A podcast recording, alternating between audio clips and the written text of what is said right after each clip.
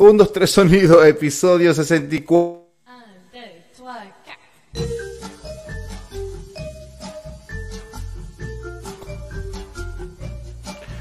1, 2, 3 sonido, episodio 64. ¿Cómo están muchachos? Después de tanto tiempo, volvemos con otro episodio del 1, 2, 3 sonido. Ya recargándonos las pilas.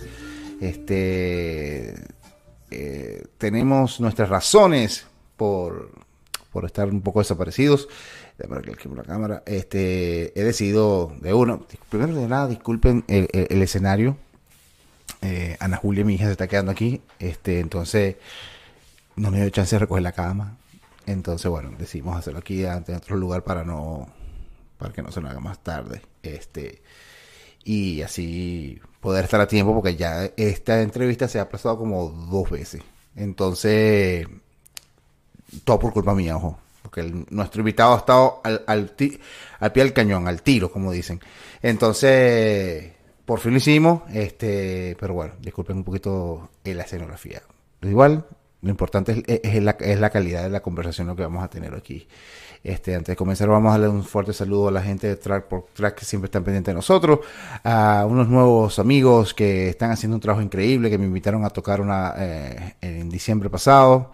Es este es el ciclo aparte, eh, Magenta. Este, estamos ahí ahora ayudándonos como siempre, como track por track, como todo así, sencillito, ellos me ayudan, yo los nombro, ellos, me nombran y así vamos. Pues, este son ah, eh, buenos amigos que, que apoyan al, rock nacional.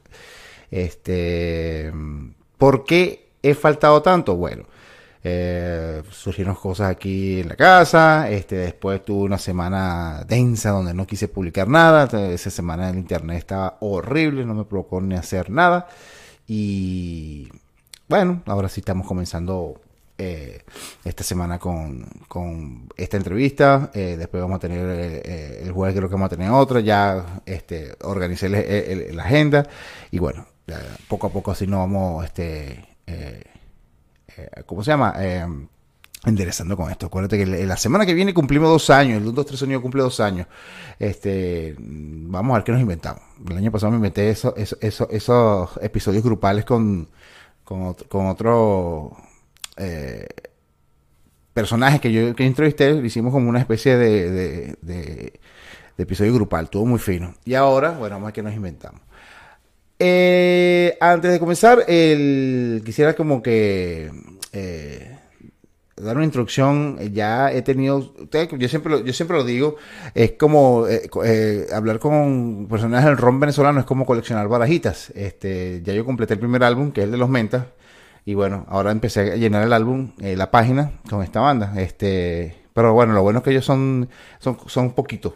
Y así puedo llenar eh, eh, el, álbum completo.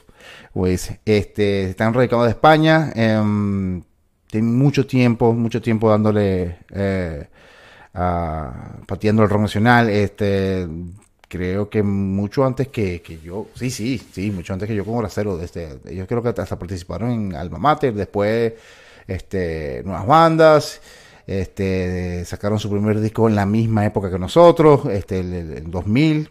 Voy a preguntar ahorita por si fue con Octilaser también, no sé, esa, época también. Después fueron una de, las primeras, una de las primeras bandas en irse para afuera. Bueno, eso nos va a estar echando el cuento uh, después. Ya habíamos hablado con, con, uno de ellos, con Wilber.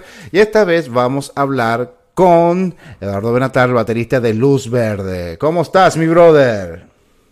¿Qué pasó, Patolín? ¿Cómo estás tú? Coño, fino. Eh, una alegría tenerte aquí en, el 1, 2, 3 Sonido porque eh, eh, Wilber me dijo, tienes que invitar a Eduardo porque ese tiene mucho, tiene más cuento que yo, se acuerda más vainas que yo, así que vas a gozar más con él. Y yo, bueno, lo de gozado vamos a ver. Este, pero... acordarse de más vainas de las que se acuerdan Wilber y Carlos es bastante fácil. Sí, sí, verdad. O sea, debe ser, yo creo que tú y yo tenemos la misma, ¿cómo se llama? Eso, somos como más, eh, los momentos somos como los fotografías, cha, cha, cha, cha, y la sabemos administrar bien. Ellos no, ellos borran un baut ellos borran un toque para meter un bautizo. tal cual. O para meter, o para meter canciones, para que se acuerden. Tal cual. ¿Cómo estás, mi brother? Pero me gusta, me gusta ¿Ah? el ambiente de la vaina, estás diciendo lo del cuarto, pero parece que eres como, un, como uno de esos artistas atormentados que viven en París en un solo cuartico, Sí, en, un super ático así. En... No, no. Escribiendo eh, poemas con tuberculosis, me quito una oreja, una vaina, me quito, un dedo, me quito un dedo para poder hacerlo mejor las líneas, no sé, qué sé yo. No, este, este es el estudio y bueno, justamente esta semana destacando mi hija, entonces bueno, no me dio chance como de arreglarlo porque, chamo, eh, soy un desastre. Esta, semana he estado, no sé, hay un mercurio retrógrado aquí en la casa. No, no afuera, sino aquí en la casa. Entonces, Solo bueno, la casa. Sí, exacto. Entonces ya yo dije, no me va a amargar la vida, si no, me voy a tardar más y me da burda de pena contigo porque ya, eh, como lo había dicho el señor, ya estaba al tiro, ya en, las dos entrevistas yo, chao, disculpe, no puedo, y él, tranquilo, y para, para el lunes, cero peo. Entonces, bueno, pero estoy súper contento que, bueno, ya hicimos un 2-3 release eh, cuando sacaron el tema. Sí. Este, Vida, cuando lo sacaron y cuando sacaron el disco, brother, yo eh, se lo dije a Geraldine, que Geraldine es alta, fan de Luz Verde, de Wilber y todo. Y le dije, tenía tiempo que no escuchaba un disco completo del rock nacional. Este, qué bueno es, weón. Qué buen disco. Este, qué, qué buen. No sé decirle eh, revival, porque ustedes siempre han estado ahí, pero sí tenían tiempo como si. Ustedes eran unos carajos que sacaban discos cada dos años, cada un año con su, con su making off, su cosa. Eran burda constantes con eso. Después, como que, después del, del 2014 para acá, o ya, como que. No sé, se, medio aguantaron o se, pues, y hasta que ahorita sacaron el disco y verga chamo, qué discazo, déjame decírtelo aquí personalmente, se lo dije a Will, le dije, pues se lo voy a decir a Eduardo cuando lo entreviste, este, después se lo digo a Carlos, pero chamo, qué discazo, eh, me dejó loco, sobre todo la parte neofolclor, por así decirlo, que al final es como un polito margariteño, algo así, me lo tripié mucho y, y es como esas bandas que envejecen bien, o sea, coño, qué fino, todavía no pierden esa esencia. Y nada, chamo, bienvenido, cuéntanos que, cómo, cómo ha sido ese, e, e, eso, eso, esa recepción del disco, qué tal, este, ustedes mismos cómo se siente con, con, con el lanzamiento y todo eso. Bueno, ha sido una época súper, súper extraña, esto de haber, haber decidido, como tú dices, nosotros, el primer disco es del, bueno, realmente lo primero es el cassette, aquel del 97 y después hicimos el primer disco en el en 2000. Después el rock and roll salió en el 2004. En el 2008 sacamos de Manual de Buenas Costumbres porque nos tomamos ese rato en el, entre el 2004 y el 2008 para establecernos aquí. Y ahí sí comenzó ese momento de sacar un disco cada dos años hasta el 2014 en el que básicamente, no sé, como que paramos. Yo empezamos a, bueno, Ezequiel se salió del grupo se fue a vivir a Madrid y empezamos a hacer como más cositas y tal, pero en, vivo. Y como que nos habíamos echado para atrás con lo de componer. Y de repente decidimos ponernos a componer el final del 2019 y grabamos a principios de 2020 y viene esta vaina y, nos pone todo en, en super pausa. Y, y claro, imagínate tú, después de seis años sin entrar a un estudio, terminar de grabar un disco, estar súper contento con el material, querer enseñárselo a todo el mundo y que de repente se acabe el mundo y te tengas que aguantar, qué podemos hacer. Que sí se llamaba un disco de ustedes, ¿no? Antes de todo esto. Eh, sí, lo que hicimos fue, claro, lo que hicimos fue una, una, una predicción. Entonces ya, bueno, llegó el, llegó el 2021 y, fue como que, bueno, ya, ya la cosa está aflojando un poquito, vamos a sacarlo una vez. Y yo, o sea, para mí en este momento todo es como un, o sea, todo es como un triunfo, porque Hubo un momento en el que yo ni siquiera sabía si íbamos a sacar otro disco. Después hubo un momento en el que ya teníamos el disco listo y tampoco sabía si lo íbamos a sacar. Entonces, ya que el disco está en la calle y que haya gente que lo haya escuchado, para mí es un, es un ya en sí mismo es un logro. Los comentarios que hemos recibido súper positivos, sobre todo de, de, de, lo que, de lo que me dices del, de lo del disco, porque para nosotros era muy importante, o sea, fue una discusión que tuvimos varias veces entre el 2014 y ahora, ¿hacemos otro disco o hacemos esta nueva cosa de grabar una canción y dos canciones y ir sacando tal? Y al final decidimos hacer un disco porque, bueno, básicamente somos de esa generación en la que nos gusta hacer discos todavía.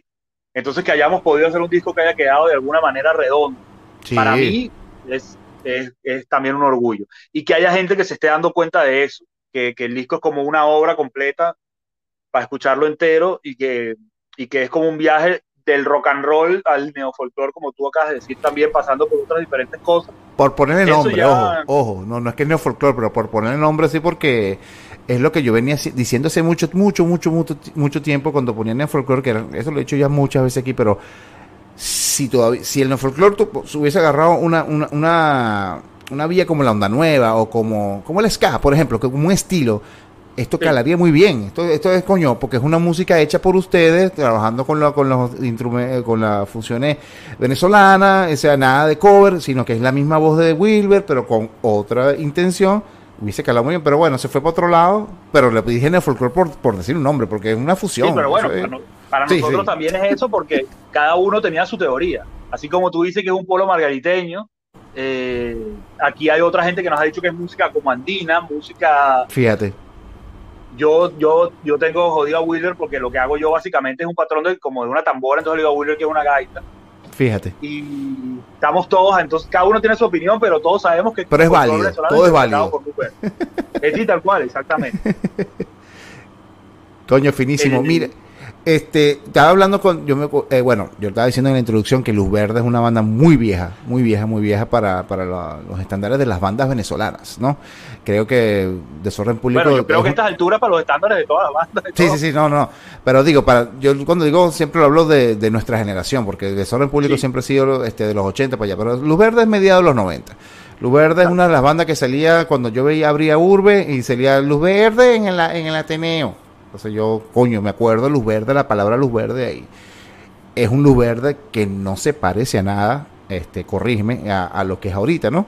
Este es un luz verde que, bueno, eso del casé y eso, no sabía que tenían hacer. Entonces te lo digo todo, participaron en festivales nuevas bandas, pero yo lo conozco con Cinema Cero. Con Cinema Cero y también cayeron, eh, cayeron en eh, como en esa época de Puma TV, con el video Todo está bien, que quedaron rotación es una banda que yo la conozco a partir, o sea, cuando digo, verga, esta banda tiene, se está rotando video, un canal nacional, tiene un disco, este, coño, que es del 2000, o sea, su primer disco como tal, producido por Coco, ¿no? O no, mentira, este, eh, no, este disco lo me, este disco lo mezcló Coco. lo mezcló, este lo produjo uno, del... Eh, el que viene después. Ajá, pero este, este, este, el, el cinemacero lo produjo alguien de los Darts o algo así. No, este disco lo produjimos nosotros mismos. Sí, ¿Carlos Morián no estuvo metido ahí? Carlos estuvo, Carlos Morián hizo los arreglos de, cuerdas y de viento del disco. Ay, chamo, fíjate, yo tenía un, enredo ahí. Bueno, que él vendría siendo como el John Paul Jones de, de R.E.M. de Automatic for the People, que, que es el bajista de, de que hizo, hizo las cuerdas y toda esa vaina. Ah, fíjate, fíjate, fíjate. Y bueno, de ahí sacaron rock and roll, este, que eso fue 2002 más o menos, como tú lo estás diciendo, pero después, pa, verga, se fueron. ¿Y por qué se fueron, weón? Qué boli esa vaina. ¿Y para qué se fueron? Eso era, eso era lo que todo el mundo, cuando yo leí, ¿para qué se fueron? Y tuvieron las bolas y se fueron desde el 2002, 2003 más o menos, este, y se quedaron allá. Bueno, es que se fueron y, no volvimos, no, más bien volvieron para tocar y después volvió a irse y fue como una especie de, de rito, no rito, este, como una costumbre ya de que Luz Verde eh, viniera a tocar, hiciera su gira y después pirara. Estoy hablando de Luz Verde con ya con con el bajista, ¿cómo se llama este? Se volvió el nombre. Con Pedro. Con Pedro, ya, o sea, venían y hacían. Y, y chamo, y me acuerdo con, no sé si conoces a Kelvin Malavé. Sí. Él me dice, porque él me decía, no, tengo ganas de ir a ver luz verde, tal, y vaina. Me dice, coño, no sé, a mí esa banda nunca me gustó, me dice. Me dice, no sé, hay algo que no me gustaba y tal. Y yo, bueno, no sé. Yo al final no fui y él fue. Me escribe, marico, huevón, esa es otra banda, me dice. ¿Qué bolas esa vaina? ¿Cómo llegaron con un sonido rechísimo y tal? O sea, les cambió el sonido completamente y creo que nadie eh, se esperaba eso, porque una vez se lo dije a Wilber que Luz Verde se parecía mucho a Bracero, o los odiaba o los amaba. Entonces yo le dije a Wilber y me decía, sí, chamo, sí. Y cuando ustedes se fueron, cuño, sabíamos que estaban, lo que, lo que, lo, lo, lo que conocíamos la banda, sabíamos que están allá, pero cuando llegaron era como que, verga, huevón, esto es otro peo, esto es otra vaina, ya, y, fue un cambio muy beneficioso para ustedes que se volvió costumbre al ir. ¿Cuánto tiempo duró esa, esa, ese cambio? O sea, cuando ustedes llegaron, ¿fue así de rápido, así como que tenemos que, tenemos que, no sé, cambiar el sonido? ¿O fue como que poco a poco, mientras se adentraba a la ciudad, a la costumbre, a, la sociedad, todo eso, fue como que eh, metiéndose en, con el sonido de la banda? Bueno, la cosa realmente fue más, eh, más orgánica. Cuando nosotros hicimos el, el Cinema Cero, eh, es como el es como en ese disco hay un resumen de las canciones compuestas en los cinco primeros años del grupo. Entonces ahí todavía está el, ese remanente un poco metalero del, del, comienzo de la banda. mezclado con otras cosas más rock and rolleras estándar. Cuando vamos a, cuando vamos a grabar el rock and roll, que lo grabamos en el 2002, ya estábamos empezando un poquito a quitarnos como que la parte, por decirlo de alguna manera, puyúa de la música y yéndonos un poco más hacia el lado, hacia el lado rock and roller. Y si a eso le sumas que, claro, nosotros cuando nos vinimos aquí en el, del 2004 al 2008, no solamente estuvimos tocando muchísimo, sino que además estábamos, estábamos tocando, había un fenómeno muy raro que nosotros veníamos y tocábamos, no sé, el rey del tap, y la gente decía, claro, que, para nosotros el rey del tap era básicamente un rock con swing, y la gente decía, no, es como, hay una interpretación latina del rock and roll, nosotros lo escuchamos y nos dan ganas de bailar y tal, y nosotros decíamos, ¿cómo coño que les dan ganas de bailar si nosotros estamos tocando el rock and roll? Entonces nos dimos cuenta que había alguna cosita que nos diferenciaba de los otros grupos de rock aquí y empezamos a, más o menos analizarlo. Y también te digo que el disco más preproducido de la carrera de Luz Verde es el Manual de Buenas Costumbres. Entonces, claro, ahí, total, ahí se, hizo, hay un trabajo grande porque nosotros para ese disco eh, se compusieron como 40 canciones, de las cuales quedaron 14 para el disco se quedaron muchísimas canciones por fuera. Fue la primera vez que trabajamos con Ruyer, el, mismo productor con que hemos venido trabajando hasta ahora.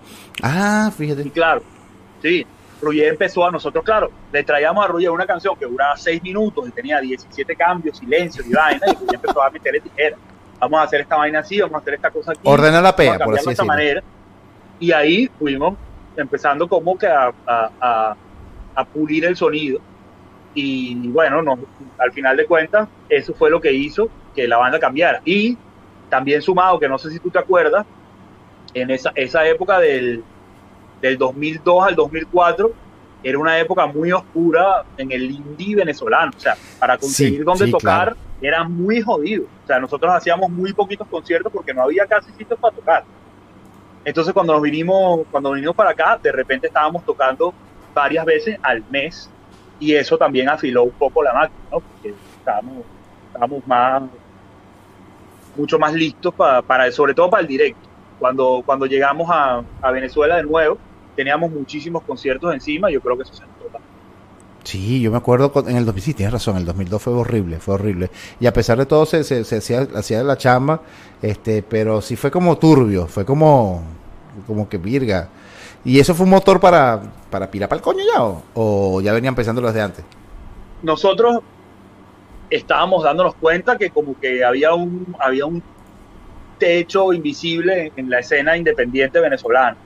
Y como nosotros éramos demasiado cabilla para el pop y demasiado pop para la cabilla, pues no, no teníamos para dónde coger. O sea, no, no nos iba a firmar sonográfica y tampoco íbamos a, íbamos a hacer, no sé, la muy bestia pop. Entonces, ¿qué, ¿qué teníamos que hacer? Bueno, había que ir. Y si a eso le sumamos que nosotros el segundo disco lo terminamos grabando durante el paro petrolero, que casi que toda la gasolina que conseguimos la terminamos usando para ir a Simón Bolívar a grabar con Coco, yo en ese momento, en el 2002, tuvimos una conversación y en ese momento que, el difunto regresó de la horchila, eh, yo me di cuenta que esto no se iba a terminar nunca. Fuiste, visionario. si, si, se había logrado sacar y la misma gente que lo sacó no estaba organizada por dentro y lo trajeron de nuevo los que lo habían sacado, yo me, en ese momento dije, esto no tiene arreglo, yo me voy a... Y después... O sea, que tú, eras, pro de la idea de Ipirá, tú eras pro, o sea... Sí, claro. Yo, yo no es que me quería ir de Venezuela, pero me di cuenta que, que la Venezuela en la que yo estaba viviendo en ese momento iba a dejar de por decirlo de una manera. Fíjate, weón, fíjate. Y, y eso es, es, algo arrecho porque tú eres una. O sea, conociéndote más o menos, es, Luz Verde es un proyecto de vida y querer irse así como que, pero me quiero ir, pero no quiero dejar esta vaina que me verga, que, que, me, que tú sabes, es un proyecto. Y arrecho que se vayan cuatro. yo, lo, yo lo hice y no, no, no aguantamos seis meses en México. No, no aguantamos, no aguantamos. O sea, y vivíamos juntos. No aguantábamos y al final estos chamos que te extrañaban a su mamá, a su esposa. Bueno, vamos a en diciembre y nos devolvemos en enero. Todavía estoy esperando para devolvernos del 2003. Pero es muy arrecho, porque tenían ustedes mismos tenían una visión de primero pirar para el coño y segundo de seguir echando la bola con la banda, pues. Y, son cuatro. Eso es lo que te iba a decir. Es interesante que ustedes son una de las pocas bandas, este, junto con los mentas, a lo mejor, y, vinilo versus, por así decirlo, que son, bueno, de, la época de nosotros, sí, creo que son, los mente ustedes, que son los originales, pues. Y después fue, que sale Pedro. Sí. Pero siguen siendo los cuatro carajos, de verga, desde aquella época. Y eso es arrecho, compadre, yo. Es lo que, bueno, es lo, que, ha, tenido, ha tenido más novias y los mismos carajos de siempre. Bueno, es que ni siquiera, o sea, yo tengo más tiempo vivo siendo miembro de Luz Verde que no. Fíjate. Más de la mitad de mi vida he sido parte de este grupo. Pero es como dice, es como dice Wilber, que este momento da más flojera separarse que seguir tocando. Es verdad, marico, es verdad. Ya yo me separé, ya, pero ahorita me, tenía una banda, me da dolor de cabeza, weón. Yo decía, no, compadre, prefiero estar solito y haciendo mis cosas. Pero admiro mucho cuando ustedes veo Los Verdes, veo Los Mentas, veo otras bandas, Vinilo Verso, por ejemplo, que ya tienen ya 15 años más o menos, qué sé yo, juntas todavía trabajando. Y ve que tú digo, coño, qué ping, hubiese sido, aguantó un poquito más y poder echarle bola con, con tus panas. Pero bueno, la vida siempre te da otros caminos y eso. Y es, y es muy... Eh, me, enorgullece que todavía estén los cuatro ahí echándole bola y tengan la misma visión. Y cada uno tiene su vida diferente, porque cada quien hace su vaina. Mira, yo no sabía que Carlos, era doctor, weón. Yo no sabía. no, solamente las, las, profesiones, sino, sino las otras salidas musicales que, que, hemos tenido durante estos años. Eso es importantísimo. eso es importantísimo. Eso nos ha ayudado a, sobre todo, no solamente a expresarnos artísticamente, aunque suene así como un cliché de, músico atormentado, sino que también te ayuda a extrañar la nave nodriza, porque tú te vas y tocas con otra gente y de repente te das cuenta que estás extrañando a, tu banda de toda la vida y cuando tocas con ellos estás como reenergizado es arrecho, porque has ido a tu Sí, eso sí, eso sí, ahí no te, la, no te la quito ni nada, o sea, es una vaina muy arrecha. Sobre todo cuando tocas con tus amigos y, sientes que no ha pasado, puede pasar un año, no sé qué sé yo, por la pandemia, no que sé qué, dos años porque te fuiste, no te tiraste y te volviste otra vez y cuando vuelves a tocar sientes que fue la, semana pasada que ensayaron juntos otra vez y eso es muy arrecho, compadre, eso es muy arrecho y eso no lo va a entender muchas personas, o sea, sobre todo cuando me dicen, y ojo, le toca con ellos, es que tú no, como es el meme, tú no lo entenderías. Ya, es que es como, es una vaina que es como una telepatía, ¿sabes? es arrecho. Te con esa gente y te pones a tocar yo de vez en cuando, cuando toco con Pedro todavía, es como si, o sea, como si me, me pusiera una, una franela que, que, tengo hace 15 años y no me la había puesto, me la pongo otra vez y salgo por la calle. Y te queda fina y te queda bien y, a pesar de que, a pesar que estés gordo, flaco, qué sé yo, te queda de pinga, ¿me entiendes? Pedro y yo aprendimos a tocar juntos. O sea, qué arrecho, weón. Cuando, cuando, cuando yo, bueno, ya yo tocaba, ya yo estaba tocando, Pedro entró a Luz Verde cuando la banda tenía otro nombre, ellos tenían otro baterista. Y ese tipo se, ese tipo se fue a ir para Miami. Y entonces yo, eh, a mí me recomendó mi profesor de batería para entrar a, a tocar con, con Luz Verde. Y a partir de ahí, y a partir de ahí, Pedro, yo empecé a, o sea, de hecho hacíamos ensayos, que éramos Pedro y yo solamente, para hacer arreglitos y vainas debajo de batería para las canciones. Y, y mucho, bueno, mucho tiempo después no, pues eso ya fue en el, en el 2000, 2001 o así. Aparte de Luz Verde, yo cuando todavía vivía en Venezuela, armé una, una banda de, de, rock sinfónico con Félix Duque, que era el cantante de Radio Clip. Coño, ¿en serio? sí, y otros músicos panas míos que se llamó RC2. Pero tú eres un bebé comparado con, o sea, a nivel claro, de... y bueno, Arturo, Arturo era el bajista de ese grupo. Tú eres, pana de Arturo, huevón, ¿verdad? Claro, porque yo entré a tocar, yo entré a tocar en Radio Clip con Arturo y con ah, Félix en la última época de Radio Clip. Claro. Entonces, estábamos, estábamos montando canciones nuevas y y nos fuimos a grabar una maqueta de las canciones nuevas y grabamos las seis canciones que habíamos compuesto, que eran bueno, canciones de pop ahí, y al final quedó un rato y nos pusimos a llamear. Y cuando estuvimos llameando, salió una vaina que era como, como pro. Y, y, Arturo y yo teníamos, o sea, compartimos mucho esas influencias y yo estábamos oyendo la maqueta en mi carro y yo le digo, Arturo, ¿a qué coño vamos a seguir tocando pop? Que nadie está oyendo esa vaina. Y vamos a ponernos a tocar pro, si es lo que nos gusta, por lo menos si nadie lo oye, vamos a tocar lo que nos gusta. Empezamos a tocar, a componer para este proyecto sinfónico y, y, cuando, y cuando las elecciones del 98 Arturo lo vio primerito, Arturo lo vio mucho más rápido que yo. Claro, de Arturo, Chávez ganó en el diciembre del 98, yo creo que para mayo del 99 ya Arturo se había ido para Miami. Entonces, claro, cuando, cuando Arturo se fue, Yo metí a Pedro en RCO. Para que sepan, Arturo él tenía el bajista y el líder, por así decirlo, el, mente de la de, Radio Clip, una banda de los finales de los 80, este Fuego en la muralla, este, bueno, eh, Natasha, o sea, temas clásicos de, esa época. Este, él salió en unos tres sonidos aquí, estamos hablando de él que, que justamente no sabía que Eduardo había tocado con él. Sí. Entonces cuando, cuando Arturo se va para Miami, yo meto a Pedro en ese proyecto y ese, con ese proyecto grabamos dos discos, aquí en España tocamos un montón, tocamos en Venezuela con Dream Theater en el Forum de Valencia, abriendo ese concierto. Sí, sí, serio? sí. Esa, Mierda, fue una banda que hizo bastantes cosas también. Hicimos un par de discos que, que se editaron. El primer disco lo editó Musea, que es una discográfica francesa, y el segundo lo editó una que se llamaba Pro Rock Records, que era una gringa que distribuía en Europa SPB, que también era una distribuidora gigante. O sea, fue un proyecto que, que, le fue bastante bien. Y bueno, Pedro tocó conmigo en ese proyecto y en otro par de proyectos que yo tuve aquí en España. Yo llegaba a los proyectos y había un bajista y apenas veía que el bajista se, se volteaba y decía, yo no puedo ni pensar, ya me traía para Pedro, para Amanda y terminaba siempre Pedro tocando. tu, compadre. Tu compadre. Y esa, y esa parte cuando ya Pedro se va, bueno, eh, ya tiene tiempo ya, ya ustedes son, ustedes son formato trío, ya ustedes no están trabajando con otro, sino con un bajista invitado, ¿no? Sí, porque, o sea, básicamente, musicalmente, en el, cuando Pedro el último disco que grabó fue el, Final del Mundo, volumen 1. Ah, volumen 1. Y entonces, cuando, cuando, íbamos para, cuando íbamos para el volumen 2, eh, ya estaba Ezequiel tocando con nosotros. Claro, Ezequiel es un tipo bastante talentoso como para tenerlo solamente de, bajista. o sea, Ezequiel vino y, y, echó un montón de ayuda con los arreglos y estructuras y tal, que Otro pego, ¿no? un montón.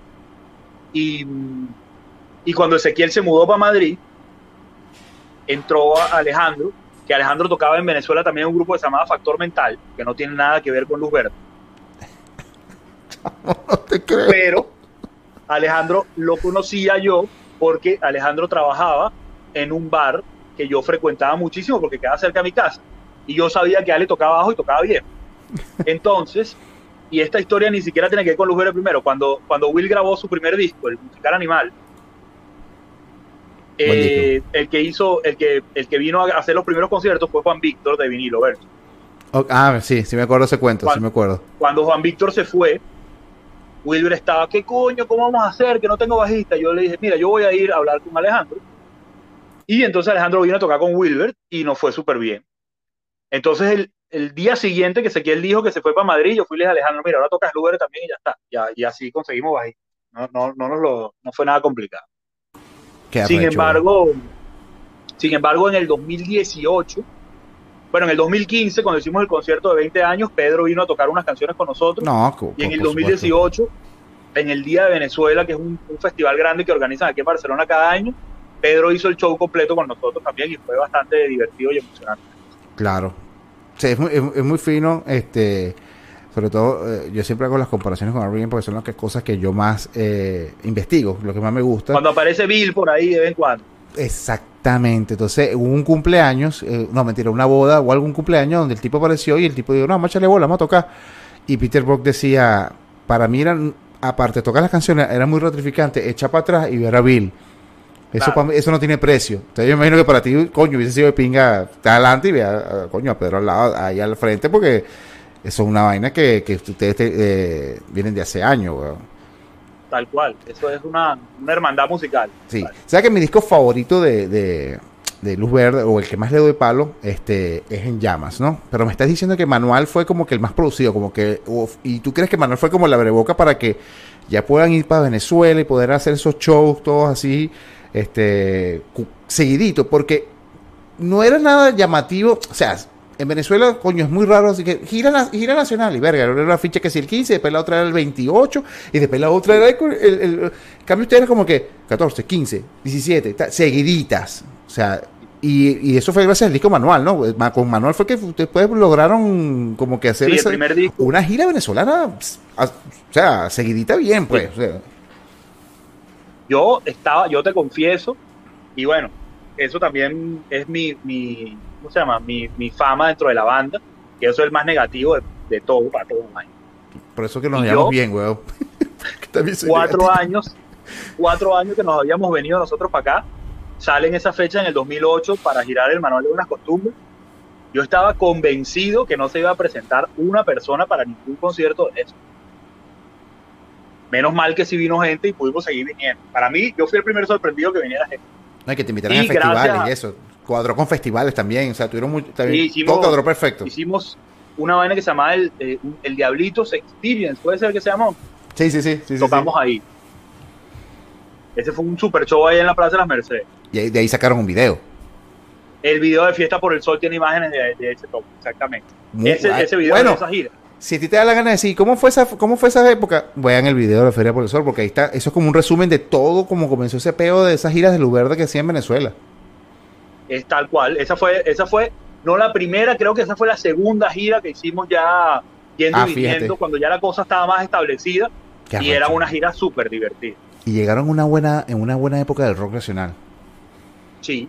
Llegaron una buena época porque la gente en el al final del 2000, del 2000 hasta el 2012 más o menos la gente estaba fiebre con el rock nacional. O sea, era muy de pinga. Un montón de música nacional. yo, era el primer sorprendido.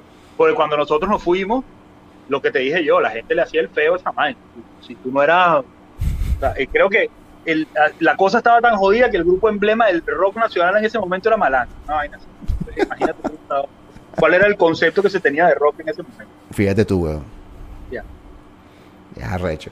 Y de, de toda la discografía de Luz Verde, este, cuando escuchas otra vez, por ejemplo, Cinemacero, ¿estás contento con el resultado? O dije, coño, hubiese quitado esto, hubiese hecho esto. Yo, todos esos discos, Siempre creo que para la manera en la que para la manera en la que se han hecho esos discos, me parece que el resultado es maravilloso. Si yo te ah, cuento la historia, sobre todo del Cinema Cero, pues el Cinema Cero nosotros lo grabamos en un estudio que se llamaba Jam, que tenían los Morochos Hernández. ¿Tú conociste a los Morochos Hernández? Candy 76. Bueno, los Morochos en una época montaron ese estudio que quedaba en, en Boleíta. Y Me acuerdo. Nosotros hicimos un acuerdo con ellos por un precio paquete, pero teníamos que grabar cuando, cuando el estudio estaba libre. Entonces, el disco se tardó en grabar como seis meses, me imagino yo. Súmale a eso, que además era el primer disco que hacíamos, teníamos un montón de canales disponibles y Carlos y Wilber grabaron cada uno como siete guitarras, 40 voces, hay percusión, hay, o sea, este disco se, se tiró la casa por la ventana porque era el primer disco que íbamos a hacer. Y creo que es el disco que más instrumentación de luz tiene, de luz verde, tiene loops, loops electrónicos que hizo poco. Y, y llegaba un momento además en el que los morochos, no, nosotros nos vamos para atrás y Carlos y Wilber aprendieron a editar, o sea, a poner a grabar, eh, además la máquina de Haddad, no como ahorita que graban el Pro Tools es un pajazo que tú le das a Enter y se pone a grabar. No, a, grabar y ponchar con la máquina de Haddad, y eso te era nervio porque tú cagabas algo, lo borrabas para siempre. Ellos aprendieron y así, ya sacamos esa grabación para. Así que para mí ese disco es un milagro de la ciencia que ¿Y te contento con, eh, con o sea, de vez en cuando lo escuchas? Sí, yo soy el único, creo que soy el único que escucha los discos viejos. Yo también, güey. Yo también. La gente me dice, ¿para, qué te, escuche? Yo no, y me gusta escucharlo, o sea, y me gusta ver.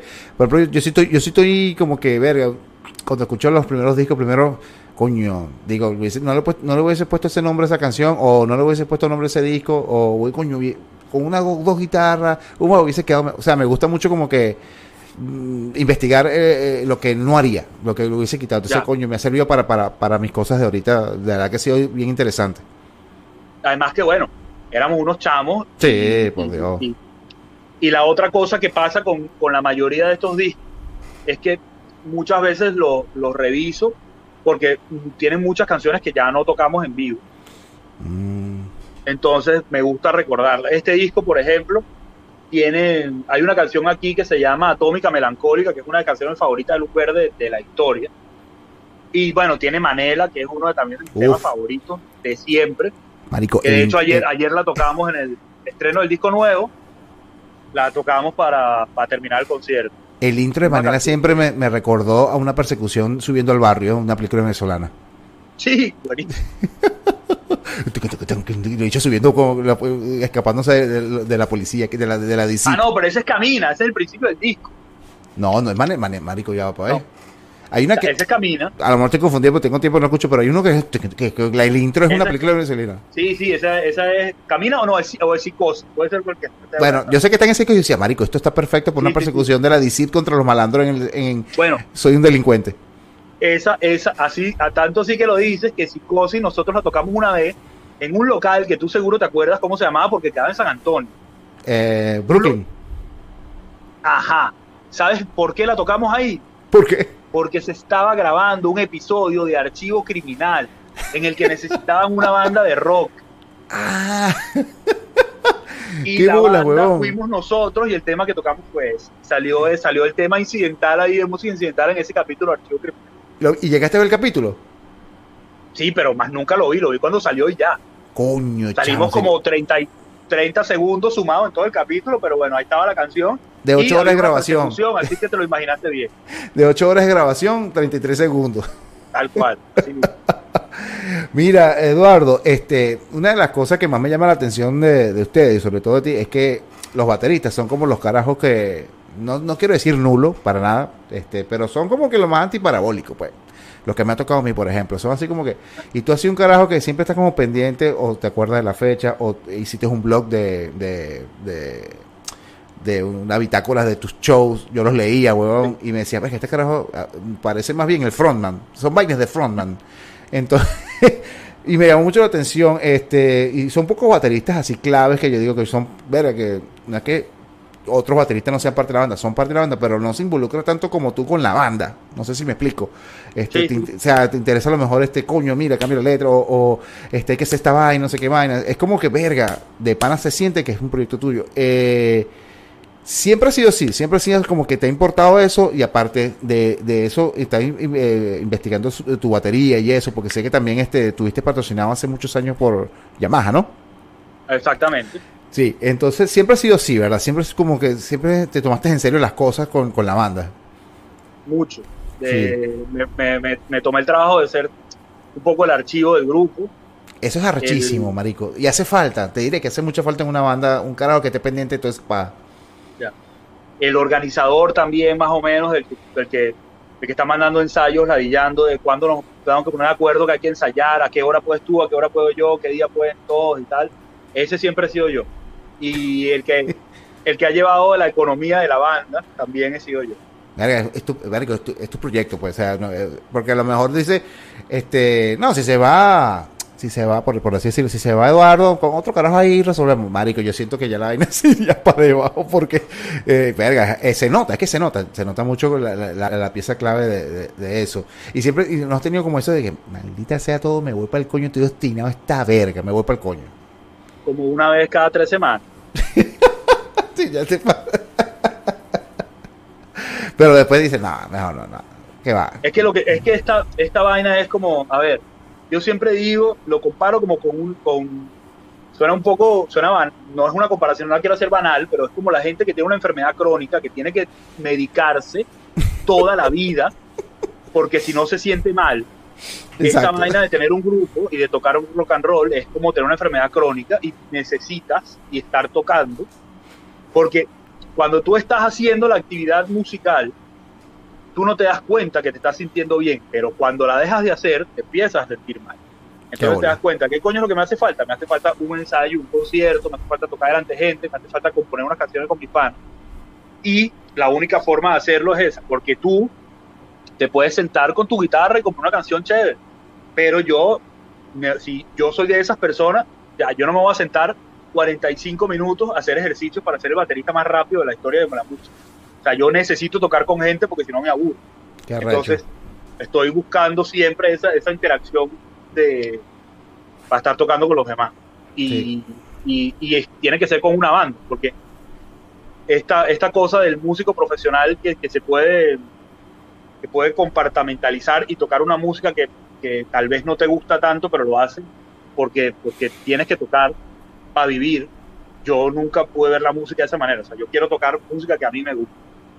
Y independientemente de, de, todas esas ganas de salirme de la banda que te digo que he tenido toda todo el tiempo, yo soy súper fan de Wilber y de Carlos y me encantan las canciones que hacen. Eso es arrecho. Entonces, para mí es un honor estar tocando esas canciones. Es arrecho, es arrecho, porque cuando tú, cuando tú admiras a tus amigos así que tú dices, verga, qué arrecho que estos carajos, verga, qué arrecho soy y estoy tocando con ellos, ya eso no, eso no tiene precio, ya puede ser lo que tú quieras, o sea, puede haber los, los mil peos que tú quieras, pero eso se cura con el escena, con, con ensayos, escenario y eso, y eso es eh, muy arrecho. De toda la discografía de Luz Verde, ¿cuál es la que más te tripeas tú? En mi disco favorito no quise decir eso porque es como decirle de todos tus hijos cuál es el favorito. Porque... Yo lo entiendo perfectamente. Mi disco favorito también es, también es En Llama. Coño, qué fino, weón.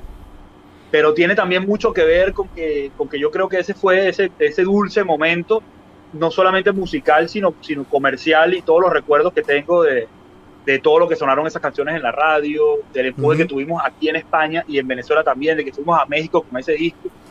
Entonces, ese disco, por ejemplo, tiene, tiene las canciones esas que todo el mundo se acuerda, eh, Cenando con el Diablo, La misma en llama, y No es bueno verla, que fue solo solo, que fueron canciones de radio ahí. pero también tiene, tiene un tema, por ejemplo, como Resplandor, que es, que es la, la, última del disco, que dura como ocho minutos y a mí es, mi favorita del disco. Tiene La Ventana, que es una baladita de Carlos, que, es una de mis canciones favoritas de toda la carrera de Luz Verde Haces del aire, que estaba escondida al final del disco, que es una canción de Wilber que me encanta también. O sea, ese disco tiene como canciones muy corticas y memorables y tiene otras canciones en las que nos explayamos un poco musicalmente. Ese disco para mí tiene un, tiene un lugar especial. Sí, y aparte también, eh, ese es otro, también que no se pueden separar porque estás, con el disco de, de Wilber Solista y, estás ahí también como un chivito ahí, está ahí, está eh, ayudando al pana, por así decirlo. Entonces como una especie de mini, mini, mini luz verdes ahí. Sí, cuando, de hecho cuando hicimos el primer disco de Will, el musical animal fue más todavía porque el musical animal lo, lo ensayamos bastante y lo preprodujimos bastante aquí en Barcelona antes de ir a grabarlo para Madrid. Y lo hicimos, lo hicimos, lo hicimos él y yo. Casi todos los bajos de su primer disco los grabó el mismo Will. Entonces, como que el núcleo de la música es de, estábamos tocando Wilber y yo. El segundo disco, el que acaba de sacar ahora, eh, ya fue como más otro método. Montamos las estructuras de las canciones, pero había como mucha más improvisación. Fuimos a, Madrid a grabar un fin de semana, pero, pero era como que valían más cosas. O sea, había, había unas cosas listas, pero otras cosas que podíamos ir explorando y tal. Y, y en ese disco tocó, yo creo que tocó mucha más gente con Will. Entonces, pero claro, lo que tú dices, yo, si Will me dice que vaya a tocar con él, yo voy a tocar con él. Sí. Y nunca hubo peor así como que, oye, marica, pero estas canciones son de pinga, porque no tocamos con luz verde, o sí, nunca, nada de eso, ¿no? en el primer disco, no, no pasó nada de eso, porque el primer disco es casi íntegramente canciones que se que Will compuso para Luz Verde que no, que no llegaron a entrar en disco de Luz Qué arrecho, weón. ya no había ese pedito ahí como que ya, bueno, está bien. Puedes hacer lo que hayas con lo que tú quieras. Sí, porque tiene, hay mucho, hay en los últimos años, eh, yo no sé qué ha pasado, pero Wilber se volvió muchísimo más prolífico musicalmente que Carlos. Carlos compone canciones buenas, pero compone menos canciones. Wilber está componiendo oh. canciones todo el tiempo. Se volvió una maquinita. Entonces, claro, no sé, o sea, no, eh, no había manera que todas esas canciones cupieran en disco de luz verde. Qué arrecho sobre todo porque, porque los discos lugares también están siendo, están siendo cortos últimamente. Y en este nuevo disco, sí, en este nuevo disco de Wilber sí hay una canción, sobre todo que se llama Extranjero, que yo hice bastante lobby para que se la guardara para el disco Luz Verde, pero al final no, no, no. Fue así como, coño, ya chamo, esta canción está firme Luz Verde, weón. estuve, ahí tratando de... De, de luchar para, para robársela, para robársela. Pero no, no, no se dejó, no se dejó. No sé. Mira, otra pregunta que te quería hacer personal. Es una pregunta que yo si, si lo veo, le pregunto. ¿Por qué coño no saliste en el video en llamas, weón? Porque no estabas ese día con ellos. Y Pedro tampoco, no solo yo. ah, bueno, sí, exacto. ¿Por qué no estaban, no estaban los dos? Te voy a explicar lo que pasó. bueno, en esa época, Carlos y Will estaban solteros y vivían en un piso ah. compartido con otra gente, ¿no? Vivían juntos y Will, no sé si fue Will o fue Carlos, creo que fue Will, que vio por la ventana que estaba empezando a nevar y dijo, coño, esta idea es perfecta para hacer un videoclip en llama. Entonces fue y le dijo a Carlos y llamaron a Claudio, que es el mismo que ha hecho todos estos, todos los making of, el que, el que hizo el video de vida, él ha estado con nosotros todos estos años aquí en Barcelona. Y Claudio dijo, vale, yo cojo la cámara y nos vamos para la calle a, grabar lo que sea. Y claro, me llamaron a mí y yo veo la nieve y ese frío que hacía. Yo dije, ¿qué? Ni de vaina. No voy ya, listo. Sobre todo porque, claro, tú los ves a ellos dos con la guitarrita y vaina, pero ¿qué, ¿qué, iba a hacer yo? ¿Iba a llevar unas baquetas invisibles caminando por la calle? ¿O iba a salir caminando atrás viendo para los lados como un pendejo? No. Entonces yo preferí quedarme en la casa. pues son preguntas que a lo mejor te han dicho, preguntas, ¿qué pasó ese día? ¿Por qué tú no estabas en Porque es un buen video, weón, es un video que, que, que, a su vez con una buena canción, creo que una de sus mejores canciones, menos que la siguen tocando porque eh, es una canción completa, este, pero y el video, coño, le quedó se ve que fue así todo improvisado y, y fue perfecto. Que tal cual fue así. Bueno, de hecho, esa noche, cuando, cuando, dejó de nevar, sí nos vimos un rato en, en mi bar, se vinieron ellos y estuvimos ahí en el rato. En un rato grabamos unas cosas para el making of del disco y estuvimos ah. hablando, hablando, pero claro, ya había dejado de nevar, estábamos dentro del bar, no hacía tanto frío. Pero, pero el video no, ahí yo no, yo no lo vi nada claro ese momento. Mira, aquí vamos con la. Aquí están gente eh, comentando, preguntándote. Aquí, por ejemplo, bueno, me imagino que estamos hablando que ustedes son memoria TBT, dice Edgar. Y bueno, visionarios porque se fueron muy temprano. Edgar también dice: Los finos es que lograron migrar y aún así se mantienen. Eso es lo rachísimo. Christopher de España también te manda rock and roll y cerveza. Eh, Una combinación.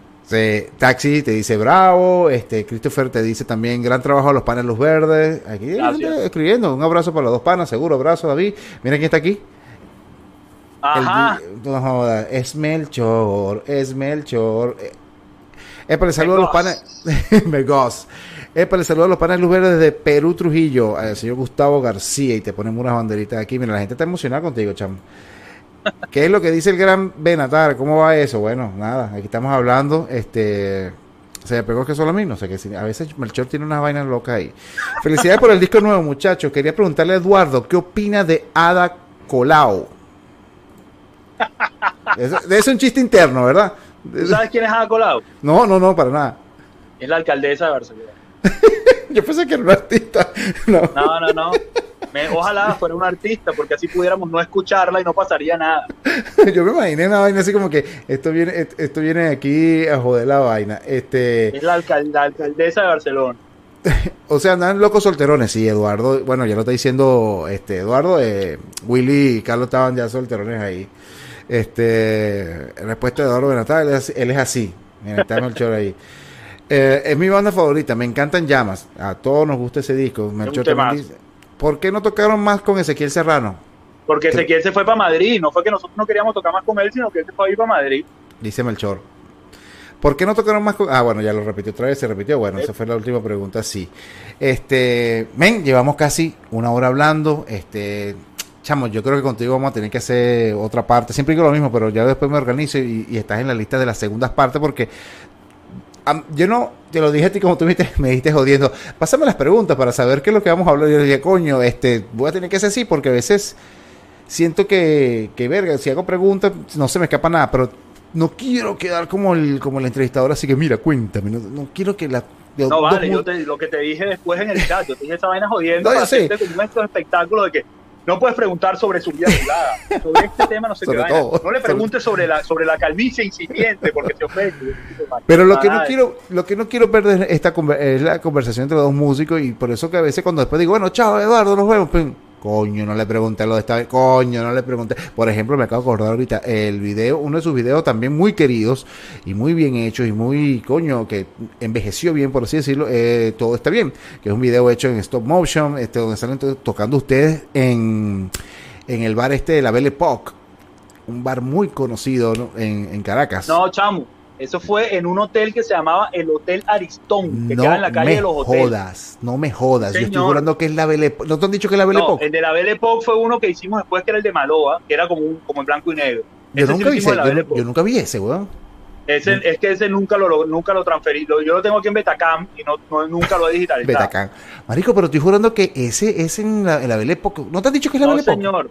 El Hotel Aristón, allí en la calle de los hoteles en Sabana Grande. Marico, estoy viendo que la vele porque donde sale Guille sentado con las jevas, toda esa historia. Sí, sí, sí, sí, Marico. Bueno, bueno, señora, lo voy a ver con y lo voy a parar más bola. Bueno, ese, este, ahí grabaron fue lo que es la banda tocando, pues, porque necesitaban que la banda tocara ahí.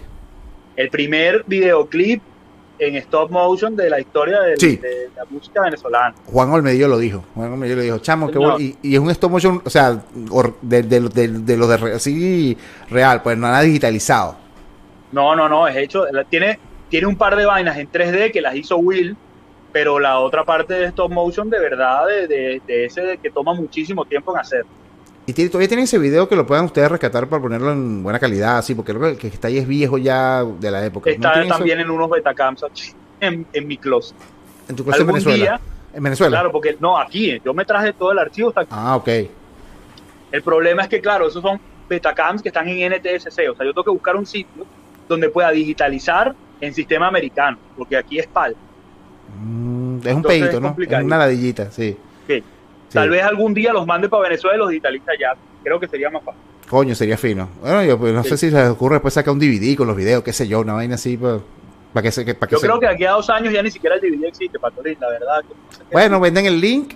Eso es lo que va a venir ahora. ¿Quieres los conciertos de Uber? No sé qué vaina, vendes el link, no sé qué vaina, los descargas, lo tienes en tu computadora o lo ves digitalmente ahí. Eso va a ser ahora sí, porque. Tenía, que ya hacemos uno, el, el, 12 de junio hacemos uno de esos. Un show online, ¿no? Sí, señor. Menos mal que lo dijiste, ¿viste? La, idea era esa, que dijeras tú esa vaina porque si no Grace después me mata. Esa es la próxima actividad de, de, Luz Verde. Es un show online. Un show online, pero eléctrico. No es ningún, no es un acustiquito con, eléctrico. Este, eso tiene que ser. Ustedes van a lanzar los, los, links para las entradas, se, se puede comprar el, dólares y toda esa vaina, Lo, de hecho, te lo estoy contando a ti como exclusivo, porque monté el link hoy mismo en luz-verde.com hay varios links al YouTube, al Spotify y tal, pero el primero que está es el para comprar las entradas, lo del stream. Bueno, ya a partir de hoy están disponibles las entradas. Y es un show como si fuese a ver a, Luz Verde en un local. Tal cual. A mí me encanta, a mí me encanta, a mí me encanta eso, porque yo me, compro mi cervecita, me compro mis cositas y me pongo en mi concierto y me lo vacilo completo, huevón. O sea, he visto hasta, otra vez ayer, Aldín compró uno, creo que fue de, no me acuerdo cuál fue o, le pasaron el de Guaco. Y yo dije, ah, Guaco, una vaina. Marico, tomando cervecita, comiendo vaina y viendo Guaco. la vaina pasó liso. Yo, coño, no, eh, eh, es la nueva era ahora. O sea, para las personas, las personas que a lo mejor están en España y les gusten los verdes pueden ir a un show, pero también nosotros que estamos bien lejos no lo podemos ver como la esencia de, de las bandas así como por ejemplo usted coño es fino pues compro mi entradita yo vi el de Vargas Vargas muy bueno también este pero no sé si lo van a dejar o lo vamos a dejar. ah lo van a dejar pero lo van a montar después en YouTube lo hacemos en vivo en, el, en, una plataforma, pero después la gente puede, o sea, lo puede seguir viendo más, más tiempo. No es solamente, no es el directo y pasa ya. Okay. Y con el tiempo ya lo subiremos al, al, YouTube, pero por, por en principio va a ser con entrada para que la gente ahí. Como si fuese un local. Tal, cual. Tal cual. Mira, Edgar te hace una pregunta muy buena, chamo. Este, ¿viene alguna Ajá. Ya, ya, ya, la respondió ya, justamente. Pero había hecho otra pregunta, creo que era esa. Déjame ver, que para ver, no era esa, sí, sí. Este, esa era justamente, él hizo la pregunta antes y después ya, ya tú respondiste. Le leí la mente. Le leíste, le leíste la mente. Ajá, la última que hice Melchor, coño, prefiero luz erde, luz erde que guaco. Bueno, yo no sé cuál es luz erde. Luz erde. Pregúntale, mira, Melchor, ¿todavía tiene, todavía tienes la franela del manual de buenas costumbres? Yo creo que sí, chamo. él, es un, él, es un enfermo con el rock nacional. Yo creo que sí. El bajista, el bajista que tenemos ahora es venezolano también, Chor. Nosotros aquí estamos en la estamos esta vaina como una mafia. Como los restaurantes italianos que solo contratan metoneros italianos. Tal cual. Men, bueno, nada, llevamos una hora hablando como te lo dije. Este, después hacemos la, la segunda parte. Este, no sé, nos inventamos algo, pero esta conversa tiene que seguir. Eh, unas últimas palabras en este show para toda tu audiencia y todas las personas que fans de, Luz Verde. Cuéntanos lo último, así que lo que van a hacer, el disco, toda esa cosa, dónde la pueden conseguir. ¿Lo van a sacar en vinilo? No, todavía no, todavía no hay plan de formato físico. Ok, perfecto. Eh, está en todas las plataformas. En, como te dije antes, en luzguionverde.com hay un link para las plataformas, para el canal de YouTube y tal. Arroba luzverdebcn para el Instagram, el Twitter y el Facebook. Ahí pueden mandar cualquier pregunta. Los links del, del, toque, la cosa, todo, todo va a estar ahí en esa información. Perfecto. Y qué más, bueno, nada, gracias por el apoyo todos estos años. Nos encantaría vernos en, directo, por Dios. tocar, disfrutar y tal, pero bueno, por ahora nos queda la, tecnología que por lo menos esto nos, nos, hace no, nos ha unido más. de sustituto por ahora. Sí, yo creo que, o cuando llegas a venir, Wilber ha venido, pasa que ha sido un peo verlo porque él está con la, viene un plan familiar y, bueno, no me gusta joderlo con esa vaina de que, vamos, pero si lo, lo, otros los vimos, tocamos y todo, que eso fue en el 2017. Pero yo sé que él viene familiar, pero si un día llegas a venir, chamo, que tienes un amigo, este podemos conversar, por lo que tú quieras, y yo lo más seguro que vamos que pase la pandemia y todo eso, pueda viajar a España, porque tengo muchas ganas de viajar a España y sé que, bueno, los voy a visitar allá y, Dios quiera puede ir a un show, o a la cuadre para un show. Buenísimo. Un show Eso sería perfecto. Sería perfectísimo ahí y tocamos en llamas y nos, nos, tocamos, nos, volvemos locos. no esos shows largos. Sí. Bueno, Eduardo, bueno, muchachos, este ha sido un, placer. Eh, bueno, nada, eh, ya saben, el link para que vean el concierto en vivo, escuchen bastantes string a, vida, que es un discazo, ocho temas. Eh, no hay desperdicio, no hay desperdicio, vienen bien rock and rolleros, sacaron un video, bueno, creo que este es el segundo video, Vida es el segundo, sí, ¿no? Fuerte, fuerte es el segundo. Con unas tomas de los carros arrechísimos, o sea, y ellos ahí arrechísimos ya a un medio autogol ahí, también está el video de Wilber que, está en el espacio, la vaina, no hay una, toda una vaina loca, arrechísima, ahí también participó Eduardo, este, como buen amigo de Wilber, y bueno, nada, ya saben, pendiente de luz verde que, bueno, está imparable. Muchas gracias por, por eso, Patolín, y ya tú sabes, cuando quieras, quitamos yo, igual, para este, para este tipo de conversaciones, para esas entrevistas ladillas de tres minutos en las que lo único que tienes que decir es que sacaste un disco y que te visiten en el, en el Instagram, no tanto, pero para este tipo de cosas siempre estoy No, no, no. Créeme que después voy a acordarme, coño, ese preguntaste. Pero va a venir una segunda parte, te lo, te lo, te lo aseguro, te lo aseguro. Con otro, a lo mejor otro formato, otra cosa, pero sí va a haber. ¿Sabes que he querido? Como estudiar las canciones. O sea, por ejemplo, contigo, a lo mejor, porque siempre le preguntaba a Will, verga, para. Eduardo es bueno para eso, porque yo no me acuerdo, le dice él, yo, ah, bueno, ok, está bien. Entonces un día esto vamos a estudiar las canciones claves de, de Luz Verde, qué sé yo, nos inventamos algo para que salga algo fino. Ayer en medio del concierto, el carajo estaba presentando las canciones y se voltea y preguntan, ¿qué disco es que está ese? Coño, chamo, pero no, no puedo creerlo, weón. El bicho vive el día, es como el de la como Adam Sandler, que se lo olvida todo el día siguiente. todo. es como la jeva de, de 50 primeras tiras. Verga, weón, porque tampoco así, weón. Así son los artistas, chamo. Yo por eso toco batería. bueno, mi brother, un gran abrazo, cuídate mucho, estamos pendientes, así que bueno, un, dos, tres, sonido. Bye, bye. Ah. Chao.